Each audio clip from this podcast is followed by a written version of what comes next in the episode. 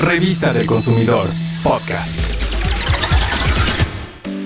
Los pescados y mariscos ayudan a tener una alimentación nutritiva y por tradición, durante la cuaresma, aumenta su consumo. Por eso debemos considerar que algunos mariscos, como el camarón, contienen grandes cantidades de colesterol y por otra parte, la industria pesquera y los consumidores debemos respetar los periodos de veda, ya que son muy importantes para la preservación de las especies y el uso sostenible de nuestros recursos marítimos.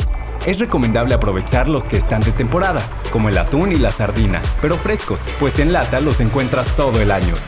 También son de temporada el jurel, corvina, cazón y bandera, especies igual de nutritivas que otros pescados, pero más baratos que el huachinango, bacalao o salmón.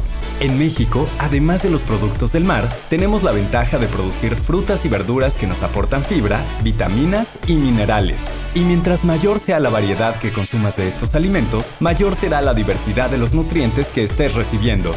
Esta temporada tienes muchas opciones de consumo. Por ejemplo, fresa, granada china, mamey, mango, melón, piña, plátano, sandía y naranja.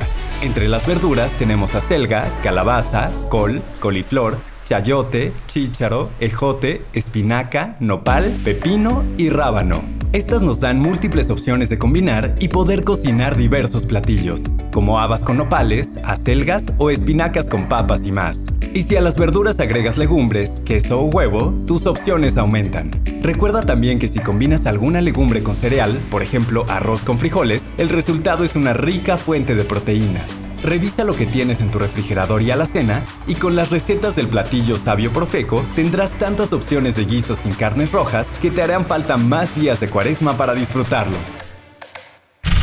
Revista del Consumidor, podcast.